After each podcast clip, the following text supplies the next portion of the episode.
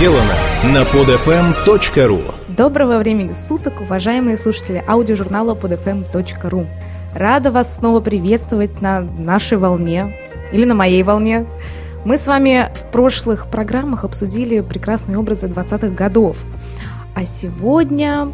Па-бам-па-бам! Сейчас узнаете, все расскажу. Начну немножко издалека. Думаю, никто не опровергнет такое утверждение, что музыка окружает нас повсюду. Мы слышим ее из э, телевизора того же, радиоприемника, mp3-плеера эм или айпода своего или соседа, который едет рядом в метро, и все абсолютно знают, нам не отделаться иногда от какой-нибудь мелодии, которая звучит в голове. Музыка может вдохновлять нас на творчество и поднимать на настроение, да и вообще можно, наверное, обсудить э, очень много разных причин, дающих разгадку бешеной популярности такого жанра, и вот он, киномюзикла. Очень трудно понять, в чем же на самом деле дело. Или в песнях, или в танцах, или и в песнях и танцах вместе. Потому что они, сливаясь воедино, способны заставить зрителей забыть про свои, наверное, будничные проблемы и полностью погрузиться в атмосферу такого единого творчества, где несколько жанров, уже не просто жан, да, именно жанров, искусства работают вместе ради какой-то одной цели. Естественно, в связи с главной составляющей этого жанра, да, его музыкальной стороной, э, жанр родился после прихода звука в кино, логично, так как э, ранний кинематограф был немым. Хотя, на самом-то деле, кинематограф никогда не был полностью немым. В ранний период э, звуковое кино пытались сделать во множестве стран, но столкнулись с такими двумя основными главными проблемами.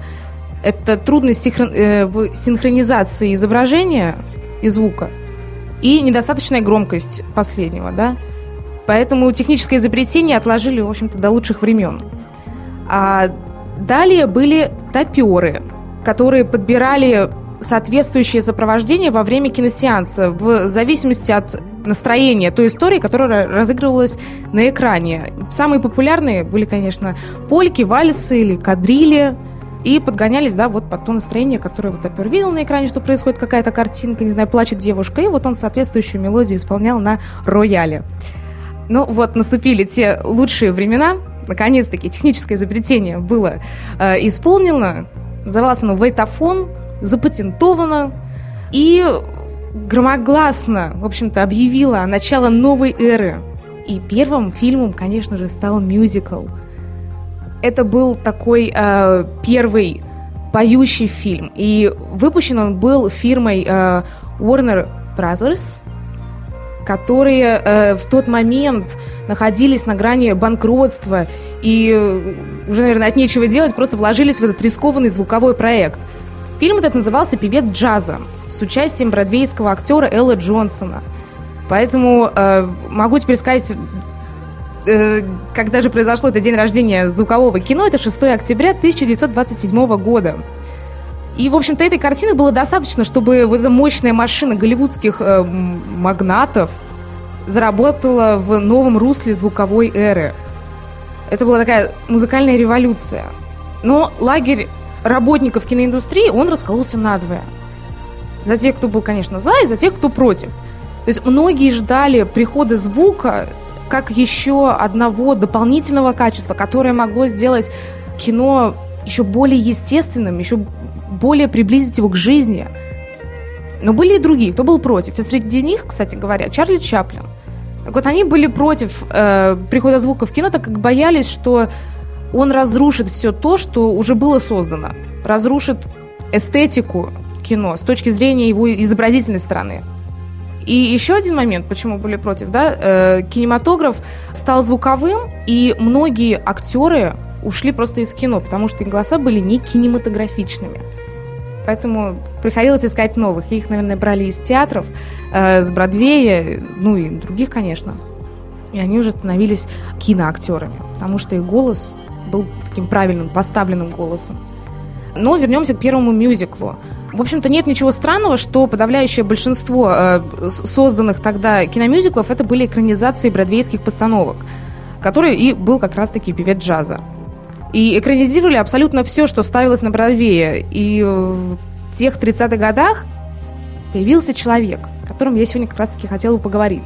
Именно он выделил себя и свои фильмы из такого общего потока. И этим человеком стал Басби Беркли. Он создавал такой э, свой собственный мир, четкий, ритмичный и бесконечно музыкальный. Его номера э, были своеобразными маленькими фильмами в фильме. И практически для каждого номера он придумывал оригинальные способы съемки, которые потом вошли не только в историю киномюзиклов, но и в историю кинематографа и даже операторского искусства.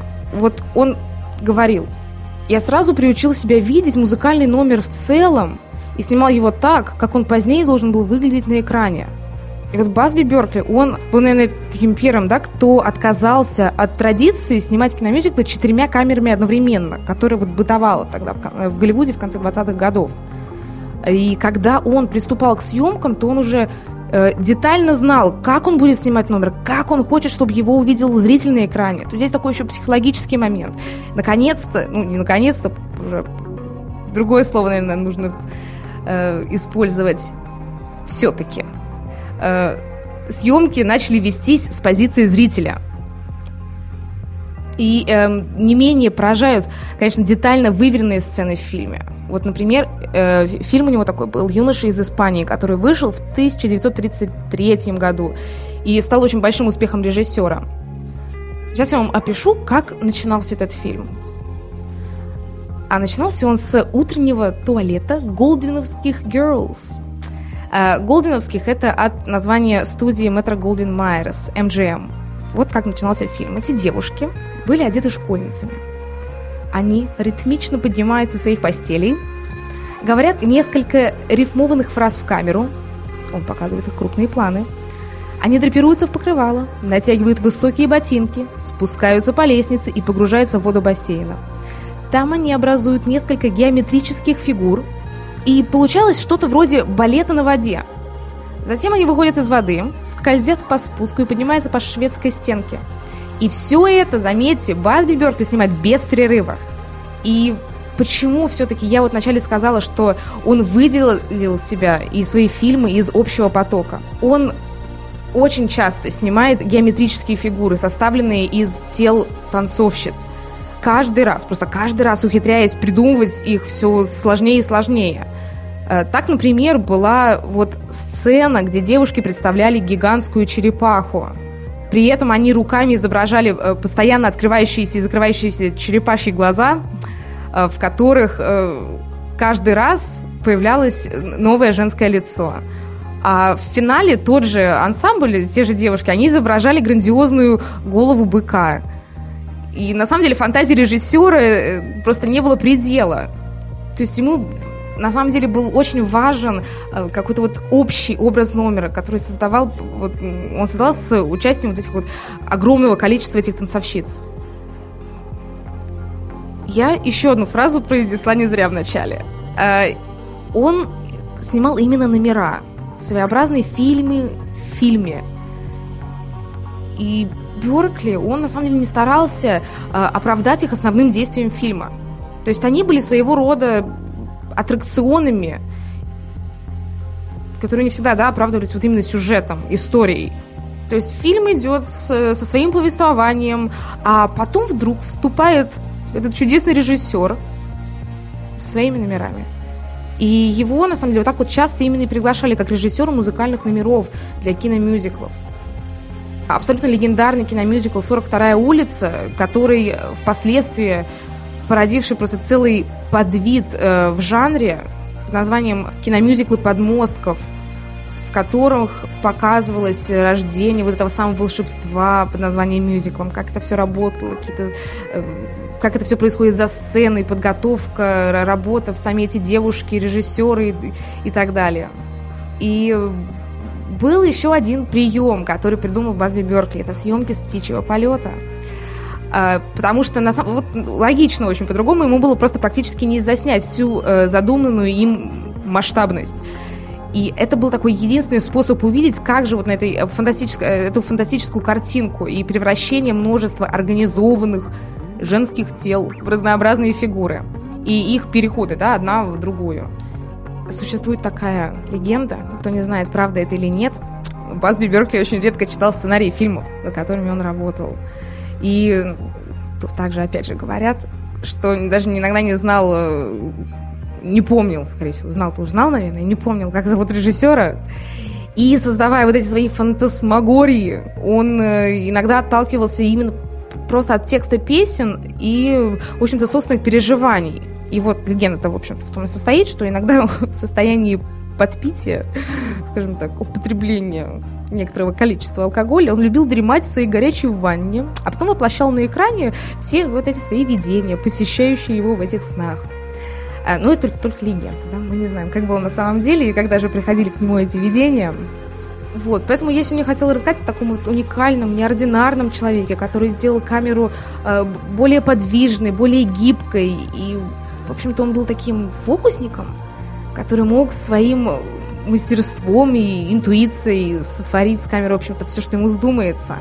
Или он поднимал ее ввысь, или опускал на землю, или проникал в глаза к девушкам, или просто плавно выходил на Бродвейские улицы и снимал э, движение, жизнь. Вот, спасибо за внимание. Я э, в следующий раз хотела бы продолжить тему киномюзиклов и расскажу вам о э, Фредди Астере и Джинджер Роджерс. Они вместе снялись в восьми фильмах, были такими партнерами. И у них была абсолютно другая психология киномюзиклов. Это, их номера были не вставными, а тонко чувствовали сюжет фильма. То есть они продолжали его. И обычно в эти номера они как-то оправдывались действием, то есть они как-то раскрывали саму суть фильма. Но я об этом расскажу в следующий раз. Я вас так хочу заинтриговать. Поэтому всего доброго. Любите кино. Пока. Скачать другие выпуски этой программы и оставить комментарии вы можете на podfm.ru.